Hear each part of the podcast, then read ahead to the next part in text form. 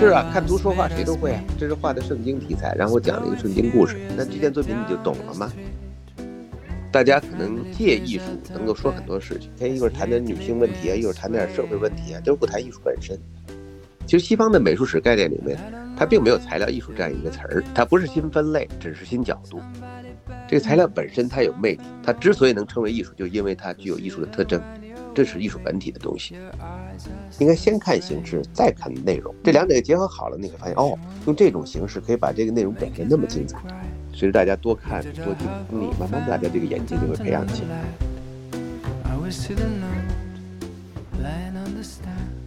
欢迎大家收听艺术七幺幺的新一期节目。那今天这期节目呢，我们又有大咖做客了啊！我们今天特邀到清华大学美术学院艺术史论系教授。当代艺术研究所所长、清华美术主编，同时也是唯物思维首届国际当代材料艺术双年展总策展人张敢老师，欢迎张敢老师，欢迎张老师，欢迎张老师，大家好。我们的张敢老师今天做客艺术七幺幺哈，是要带领大家打开材料的视角，走进当代的艺术。呃，张老师是这样，因为我们几个呢，二月初的时候，我们是集体去的南池子美术馆。看的咱们这个首届的这个材料艺术双年展，然后那一天给我们每个人都留下了特别不一样的感受，是吧？对对对，呃，就我印象最深刻的就就是这个展，它是在一个。呃，南池子这样一个中式庭院的这样一个空间里面展出，观展的体验和我们平常去呃别的博物馆、美术馆，在那样子一个白盒子空间里面的感受还是很不一样的。对，就是感觉那个空间和作品之间会有那种对话感，然后非常完整的一个一个一个作品的感觉。对，那天是我们第一次去南池子，就之前我们都没去过。对，而且就是南池子美术馆，它是在故宫的旁边。当天导航到了以后，就还会跟着墙上的那个箭头要去走到胡同里边，是一个探秘的这个感觉。从展览来说的话，就是我注意到南池子的这个展览，它没有设置这个策展的单元。然后也没有一个规定的这种参观路线，所以进入这个展厅以后呢，你可以往左边看，然后也可以往右边走，所以就跟这个庭院给人的感觉特别的吻合，就是很随意，嗯，随意，对，就体量不大，但是就是很丰富，然后又有趣，所以我们一上来也想请张老师跟我们分享一下哈，您作为总策展人，呃，我们知道这次双年展又是清华和美院发起的。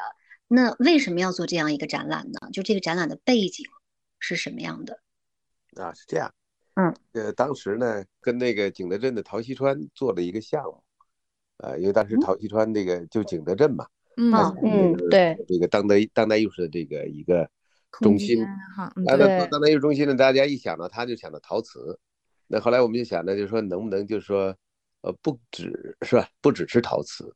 那材料呢，就是一个很好的一个切入点，啊，陶瓷只是诸多材料中的一种，所以跟他们合作呢，就有这么一个项目。项目以后呢，我们就想启动这样一个展览，但是后来因为疫情呢，陶溪川那边的就就暂时没法推动啊。嗯。后来我们说，那就这个事儿还得做呀，就是在网上做吧，因为材料呢，作为一个艺术的载体，你甭管过去是油画，还是这个丹佩拉，还是这个呃 fresco 这个叫湿壁画等等，它它都有个物质载体。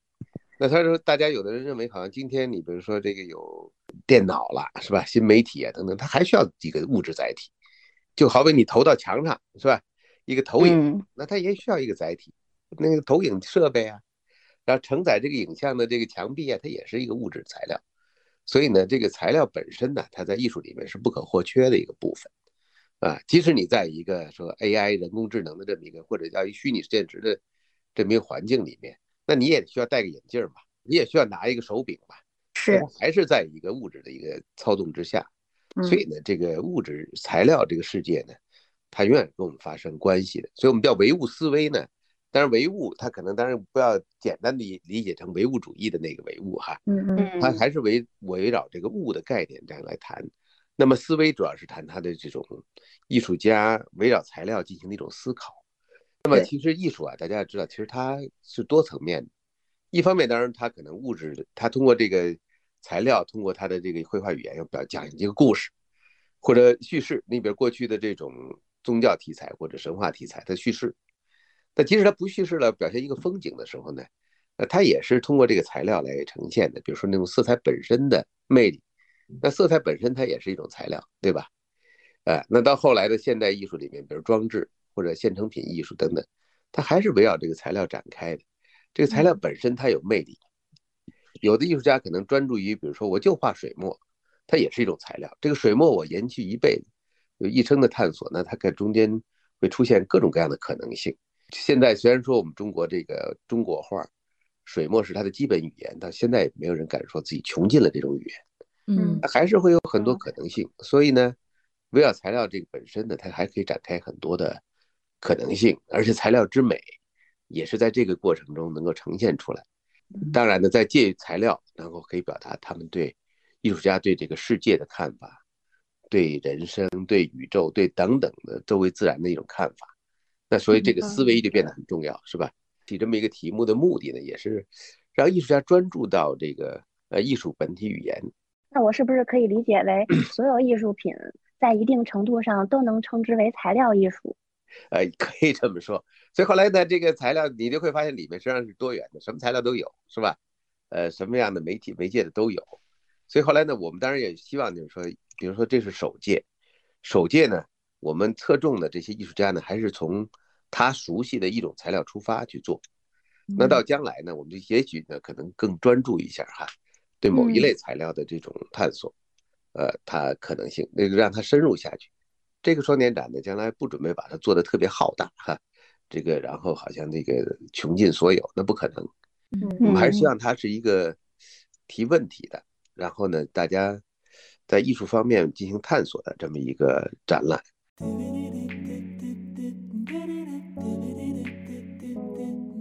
张老师，就是我注意到，呃，这个材料艺术这个词或者是这个概念，在这个当代艺术展中可能被提的越来越多，但好像我的印象里边，就是现当代艺术之前还没有出现，就所以想问一下，材料艺术这个概念，它是从什么时候开始被人们注意或者是提起来的呢？大家关注材料，其实呢，呃，一直在关注材料。你比如说，其实在这个美术史上。材料的变化就会导致风格的变化。你比如说，呃，湿壁画，淡彩就是 tempera 是吧？对，这种材料它就会呈现出一种特殊的效果。那到油画出现了，那就跟他们完全不一样，对不对？到二十六七年十年代这个丙烯出现了，又出现了新的表现形式。但是呢，大家专门谈材料呢，它的根儿可以追溯到这个毕加索，毕加索的这种 collage 就是拼贴，嗯，把这现成中现成物就现成物品呢。现实世界中的一些这个废弃的东西，比如报纸啊、一个绳子头啊什么的，他搁到作品里面去的时候，那么这个物质呢，这个材料呢，就开始在作品里面发挥一些特殊作用。那再到后来，比如说杜尚用这种现成品呐等等，那这个材质本身的作用就更显更凸显了。其实从拼贴开始，其实是毕加索绝对是开创性的。其实像这个现成品艺术，不过是在这个材料之上的一种极端发展而已。它并不是有多大的开创性的，那么但是呢，以前呢，大家因为这个材料比较局，就是说限定在油画啊，或者是某一种材质本身，但现在呢，等于因为拼贴的这种出现，那它等于用材料的这种可能性就更多了，什么都可以用到这个绘画创作里面去，对吧？那么这样的某一种材料，它自身的魅力和它的可能性也就更丰富了。所以这时候大家才开始慢慢的强调材料。其实西方的美术史概念里面，它并没有材料艺术这样一个词儿。对，呃，它没有，它实际上就是这个，它就是一个有综合综合媒介这样一个概念，就是说它用了各种材料，呃，做这个东西。我们其实强调这个材料艺术呢，也是因为这个当代艺术里面越来越多的强调材料本身的特性，我们才把它拎出来的。它不是一种新的艺术，啊，它只不过是我们从这个材料本身去强调它。那是不是就可以理解为从材料这个角度去切入关注艺术本身？对，它不是新分类，只是新角度。啊，新角度，我觉得只能是个新角度。就是说，其实这个东西早就在，只不过大家没从那儿看。这个呢，让我们更多的是关注艺术本体。呃，为什么要强调艺术本体呢？现在就是说，大家可能借艺术能够说很多事情，环保问题呀、种族问题呀、女性问题呀等等，是不是啊？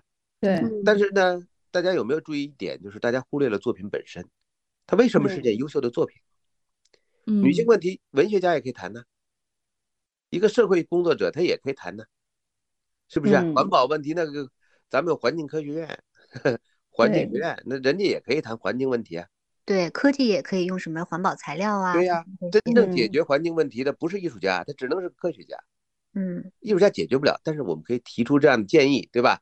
让大家关注这个问题。但是呢，他必须以艺术的形式来关注、提出问题。嗯，那么，既然是艺术的形式，他就必须保证，它之所以能称为艺术，就因为它具有艺术的特征，它应该是美的，它应该有艺术的这些基本语言，这是艺术本体的东西。所以我我是反对所说什么艺术强调观念性，哪件艺术作品是没有观念呢？它背后 conceptual art 这种观念艺术，或者我们分成这个观念艺术、概念艺术的，它只指那么一小段儿。七十年代的时候，六十年代到七十年代出现了那么一个专门以 conceptual art 叫叫这样一个名称的这样一个呃小的艺术，也可以叫流派一种现象。那是一一些艺术家认为，在现代主义探索到极致的时候，形式不重要了，最重要的是观念，有这样一个潮流。但到后来呢，其实它不能，它只是走到了一个极致而已。到后来，其实大家的艺术还是要有一种艺术语言的形式来呈现，所以这个材料在这里面依然很重要啊。张刚老师等于把材料就抓出来，一直关注艺术本体。其实我们能看到的是，您从学术的角度的一种坚守，就是现在跨圈的、跨界的太多了，但是其实它背后的这个艺术特征、专业范围内的东西是没有人解读的。但是如果关注了材料这个事儿，可能是其他行业的专家他不能过多的来来来解读，只有我们做艺术的，然后了解艺术史的这些学者才能做探讨，是吧？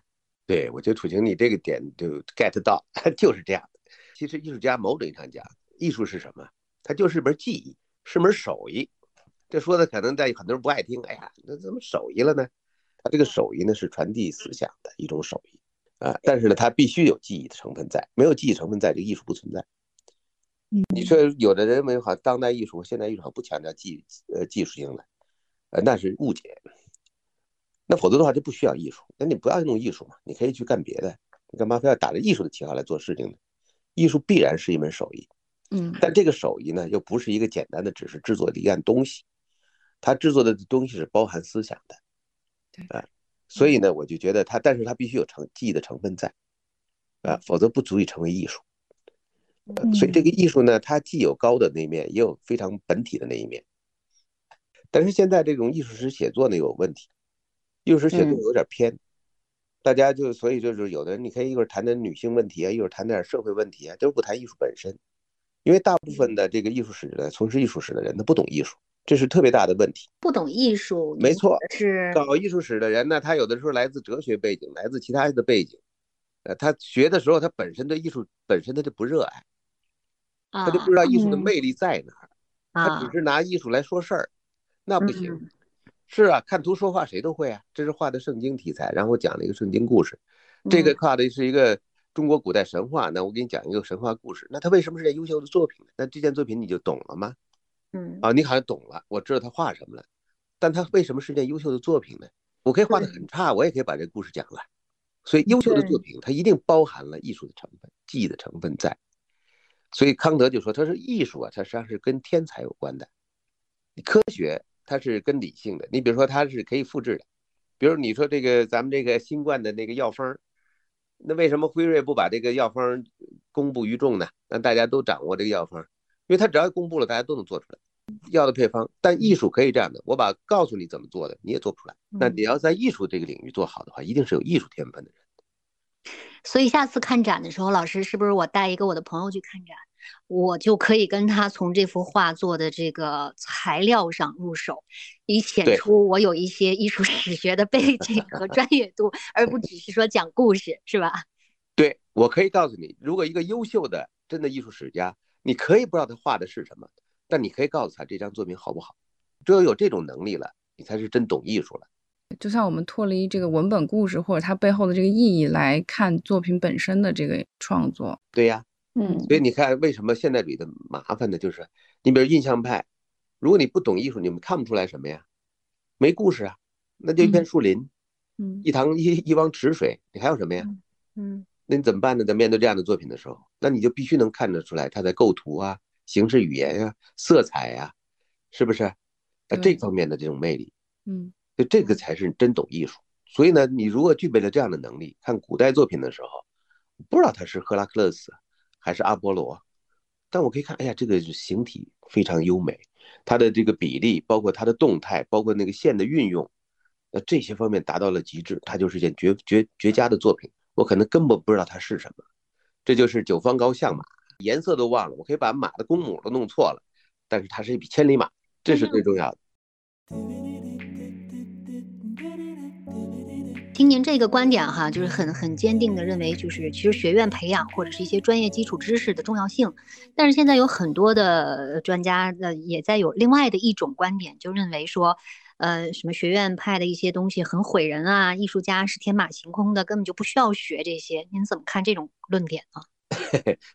这种观点呢，我觉得特别这个自欺欺人。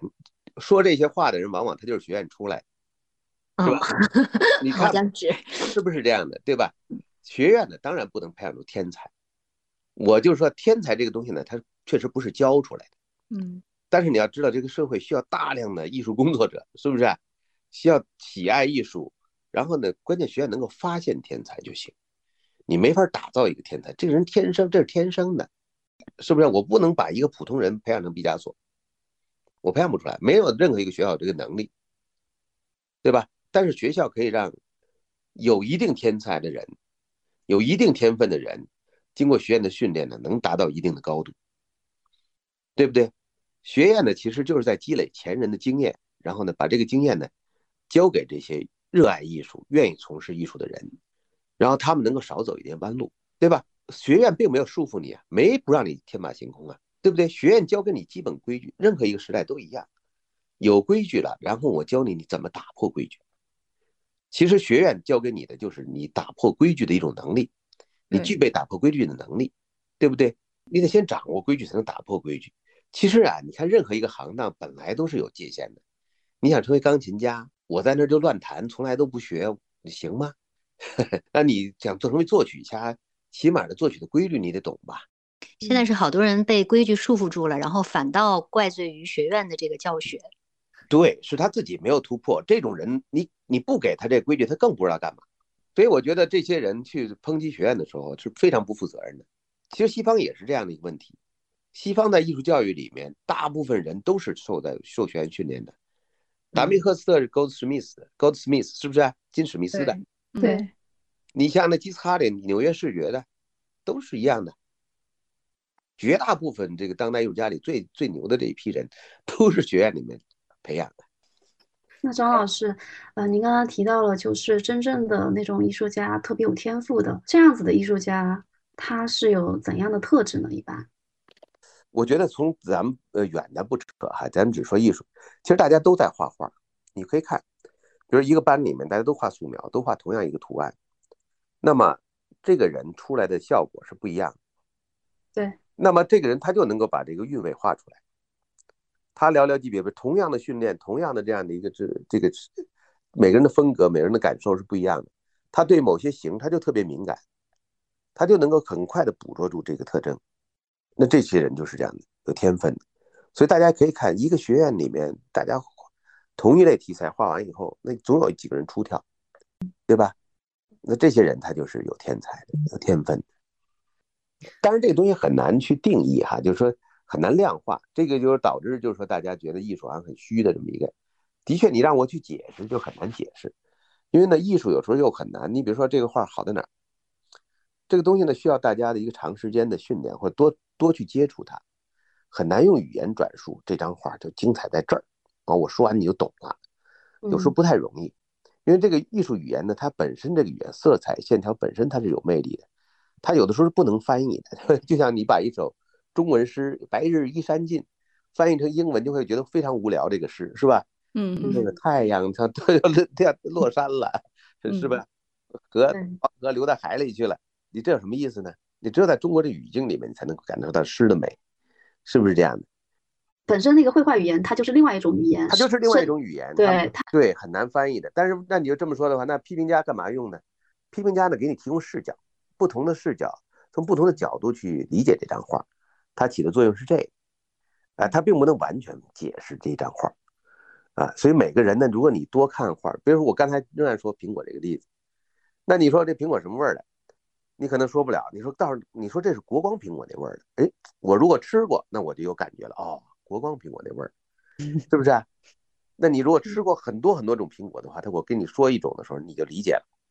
所以呢，你看了很多艺术的时候，然后我再给你点一点，它跟哪个很相近的时候，你可能就容易理解，是不是这样？所以，对于艺术的理解，或者说普通用户，我们想要提升自己的审美，对艺术的这种感受能力。视觉的积累，它能够有那种来自于艺术本体语言的那种判断吗？还得有引导，你还要看美术史。美术史毕竟是大家积累下来的，选出来的最优秀的那一部分。嗯，一开始都跑偏了，比如你就认为那个特别俗气的，明白？那你可能一一直是偏的，是吧？所以呢，一开始的引导很重要，就是要在经典之上对做一些那种。哎，你把比如说你把这个中国古代的、西方历代的。经典都看明白了，啊，至少都看懂了，或者至少喜欢了，那你再看当代作品，你就很容易判断啊。还有一个就是你最好的办法，就自己画一下。嗯，明白。我这个感受很深哦。对就是我之前不太懂国画，我一直都没有特别 get 到国画它真正的魅力，尤其是那些山水画呀什么之类的。但是当我自己画过一些国画以后，我就特别能够明白它那里面那些呃线条、笔墨的那种感觉，然后我再去看。作品我就非常有感触。对了，你不画画，你就没有资格谈。你连毛笔都没拿过，宣纸都没碰过，你怎么会体会笔笔墨的感觉呢？那完全是荒谬的，对不对？所以必须要动过手，这个东西不复杂。其实，我是自己在画的过程中，我能感受到真正好的作品是，它是真的做到那种心手相应，就是不是用脑子，而是用心还有手。然后包括对这个物质材料，就是我们今天探讨的这个主题，材料、宣纸、毛笔那种水的控制，它所有这些控制足够到位、足够精准，似乎那个所谓的气韵才能够出来。叶子你就懂了，所以你是真懂了。所以这个，所以呢，那你懂了中国水墨了，你在看别的材料的时候也一样，是吧？你持一种开放的态度的时候，那你就会知道这个艺术家在做这些东西的时候。他的不容易，那么他的这种巧思在哪？这个东西的魅力在哪？对。既然说到作品，我们就还是回到展览本身。这次南池子呢，我看是有六十六组作品。张刚老师，您在挑选作品的时候，看重的是作品的呃哪些品质呢？因为我看这次好像是呃艺术家通过这个投稿的形式，然后来进行筛选，是这样吗？是的。因为这次呢是这样的，它是在俩地儿展，还一地方在在那个青岛云上美术馆那边的体量更大，因为那个那个空间大，咱们这边的空间小嘛。南池子美术馆，而且是一个中式建筑，所以他就得选那个比较小一点的、精巧一点的，呃，来搁在这里面。呃，我们当时挑选的时候，因为这次还是疫情，呃，另外呢，你即使不是疫情呢，这个选作品也很难。你比如说国外的策展人，可能他会。亲自跑到那个人家里去看啊，工作室去看。你像咱们不太有这个可能性，所以通通过照片，那照片还是看视觉语言，有没有味道，感感觉有没有这个，比如他在做的构思的上面，呃，包括他的形式语言方面，是吧？有是不是足够的吸引人？啊，这是最重要的。嗯。然后您刚才也说了，它是青岛和北京两个地方展开的嘛？对，针对不同的这个建筑空间，它的这布展思路，或者是他选择作品的思路，它肯定也是不一样的吧？是是，那它有的大尺幅的，它给它适合大空间，它就更具视觉冲击力，更具震撼力，是吧？你比如胡伟老师的作品，他就在青岛，胡伟老师作品的体量很大，你搁在咱们这儿就堆在那儿就就感觉特别局促，是吧？对，就出不来了效果。刚刚张帆老师也聊到这个南池美术馆的一个空间，我们去看展的时候也确实是发现它这个空间是非常有特点的。咱们在策展的时候会怎么去兼顾这种园林建筑的一个空间和我们作品的这种搭配呢？这个作品和空间是有那种对话感的。你比如说这个中间有一个韩国人的作品，像柱子一样的那个，哦，一个柱子用绳子做的。那它这个柱子这种形状，其实跟那个中国的木构建筑啊。它就有一种呼应，嗯，是吧？木构建筑梁柱系统啊，它是拿柱子支撑房梁的，是不是？它这个柱子，它这个跟那个房梁之间、房子之间就会有一种互动，啊，当然不是完全的契合，人家不是这些艺术家不是到咱这看完建筑以后他设计的这个作品，嗯，那样就是量身定做了哈。所以现在大原来原本想在那个庭院，你们一进来不是有个池子嘛，水池嘛，是我就准备在那儿做一件户外作品，啊，围绕那个，但后来那个那个艺术家做了一下，后来我说我不满意，啊，就给取消掉了，就是它跟那个结构环境结合的不好。这个结合呢，它既可以适应，跟它融为一体，也可以很突兀也行，是吧？你就跟它形成一个反差也行。如果不温不火呢，就不好，所以当时就没有用。那个您说的那个作品给我们印象挺深的，就是咱们海报上的那那个作品嘛，它底下还放了一些白糖，有一些灯光的这种顶天立柱哈。个镜子，嗯，这个作品我当时看的时候特别震撼，因为我前一天晚上刚看完《流浪地球二》电影里面那个呃太空电梯，一进去看到我就立刻想到了那个太空电梯，我觉得太有未来感了，就有那种穿穿越时空的感觉。我是对那个有一件作品还挺感兴趣的，然后那个作品是叫《云已出岫》。呃，就是从字面意思，我们就可以了解到，它就是一坨一个云团，然后从山里飘了出来。但是这个作品它就是用透明的这种树脂，然后做出来的白色云状的这种造型。它比较有巧思的地方是它和这个灯光的结合，房顶上面就是有一个射灯照那个打下来，然后正好就是把这个白色云团的影子打出来一个山的这个形状。然后正好就是这个云团飘在这个山的上面，就感觉特别有诗意。我印象深的是那个，就是用开心果做的那个叫暗流吧，对对对，加拿大的一个艺术家做的。我没想到开心果，它就我天天在家也吃开心果，但是不会把皮都剥出来，然后摆成一种波浪的样子，而且还放到了一些这个呃这个小布袋里头，然后挂在墙上。那个颜色，哎呀，就给我很大的启发。所以这个艺术家就是在生活中间去发现一些可能性，就是想问一下张老师，就是在您策展的这个过程中，呃，看到了这么多作品，然后有哪些作品就是您是特打眼，就是特一一看就特别喜欢，有那种印象特别深刻的作品吗？啊，这还是很多的，我觉得很多作品呢，就名字可能在这么长时间，你让我突然叫我叫不出来，嗯嗯，但它很多，原来像包括有些阿根廷的艺术家，呃，还有一些其他国家的艺术家的他们做的那些东西。也是因地制因地就因地制宜，啊，原来我记得有一个阿根廷的艺术家做的也特别好，但我不知道这个作品可能在，因为它是玻璃的，可能不一定来得了，啊，当时他给我们第一次那个展的时候，在线上展的时候，这个印象特别深，就是他用很多玻璃跟他一些其他的物品凑在一起，碎玻璃，嗯，我说这怎么弄呢？他说阿根廷啊，治安不太好，经常会有那车窗玻璃被砸碎了。啊，你经常能看到那车车边上一堆碎玻璃的这种情况特别常见，他就收集这碎玻璃，然后做出来作品。其实他就是对社会问题的一种反思。然后那作品本身形式上面也很，啊，两种不同材质玻璃和其他，比如那个石材什么的，呃，拼合在一起的时候，形成那种反差，哎，也很好看。这样的作品挺多，你包括中国的这个陈辉老师啊，他就专注于这个水墨，他就探索很多水墨的可能性。那这个像这个白明老师，他就是做陶瓷，啊，他从陶瓷艺术这个角度，他也做了很多，那他也超越了一般我们常理解的这种陶瓷的这种这个面貌哈。我觉得其实大家都还是有很多这个尝试。我们发现一个细节，就是这次的所有的展品，因为材料艺术展嘛，就是他那个展签啊，呃，写的特别详细。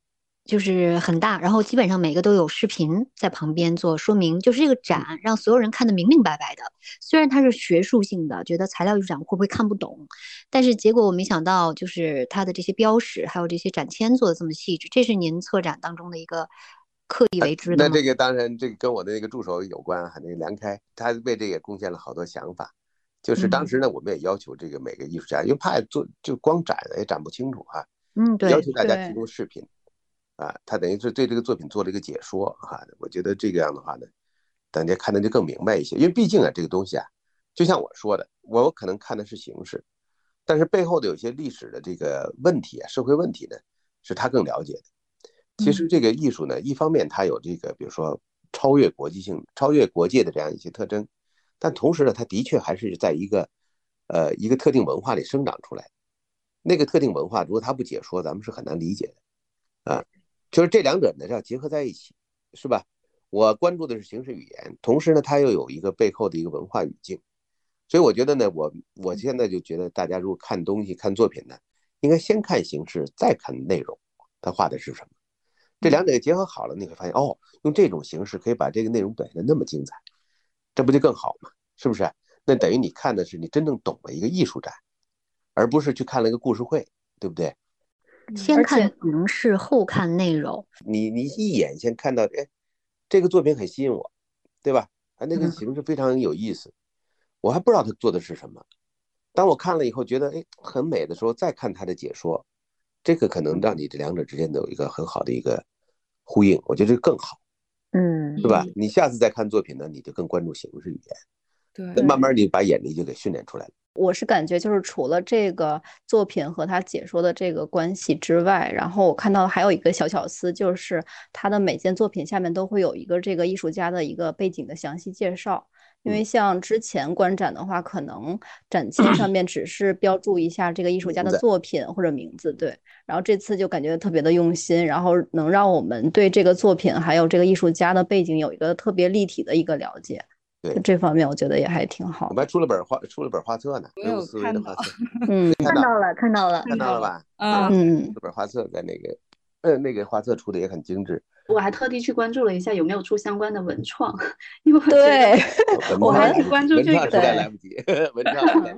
但是就是我们观展之后，他的那个艺术商店有这个展品的冰箱贴，然后我和叶子购买了。对对，我们被提醒了，那下次我们可以做文创。对，其实我觉得我每一次去看展，我一定会希望能够带走一个具体的物质的材料来证明我看过这个展。对我来说，我还觉得蛮重要的。如果是一个好的文创产品的话，看来这个材料展下回还是要多准备点材料。对 对。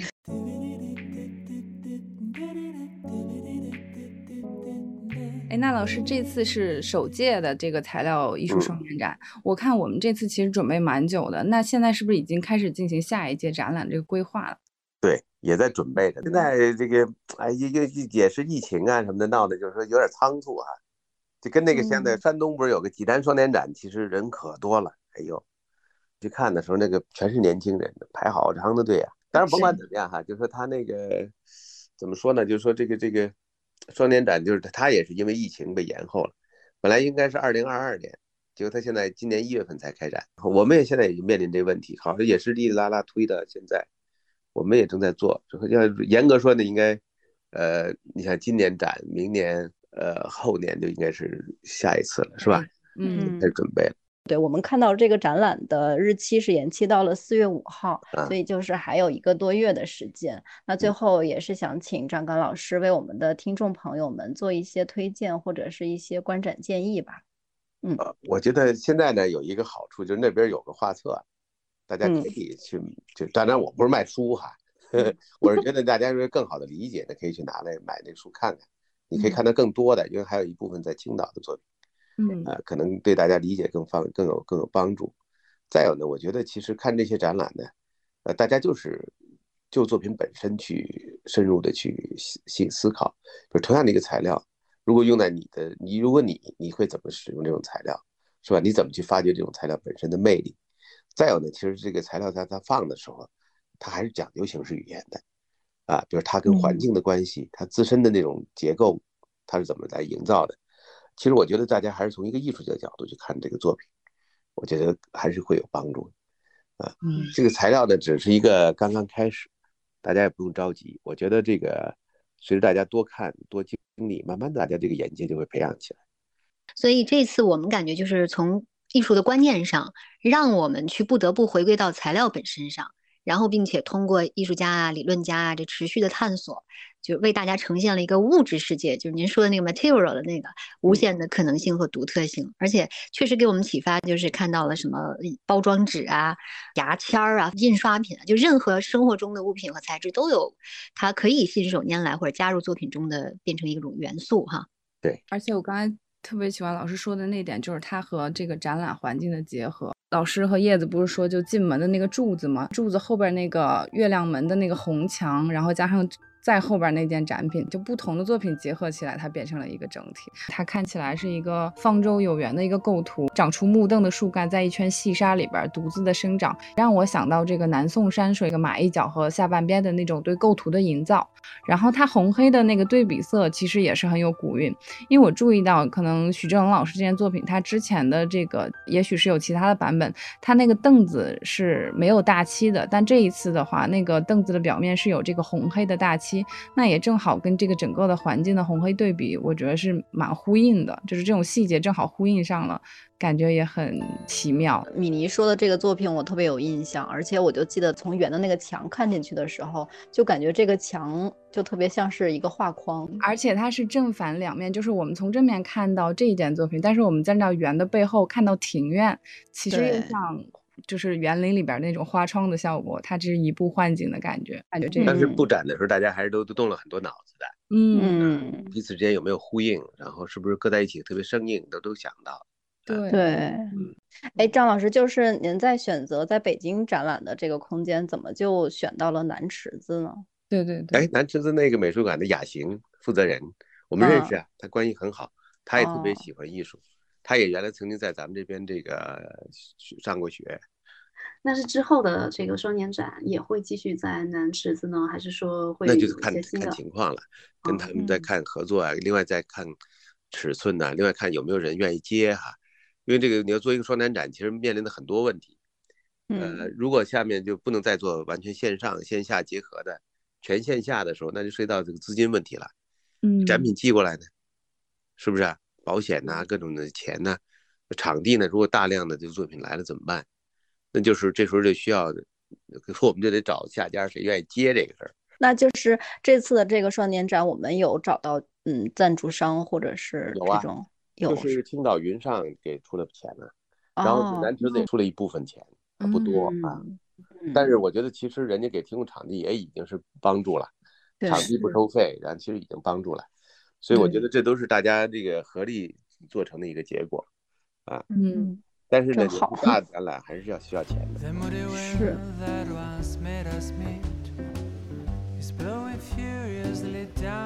那最后呢，也希望大家能够在四月五号之前走进南池子美术馆啊，来感受材料艺术的妙地与趣味，然后来看看我们张敢老师精心策划的视觉盛宴。再一次感谢张敢老师做客我们今天的七幺幺，带来今天这一期特别棒的对话访谈节目。嗯，谢谢张老师，谢谢，谢谢张老师，大家辛苦了，哎，拜拜，张老师，拜拜，拜拜，辛苦张老师，别客气。Make it very quiet.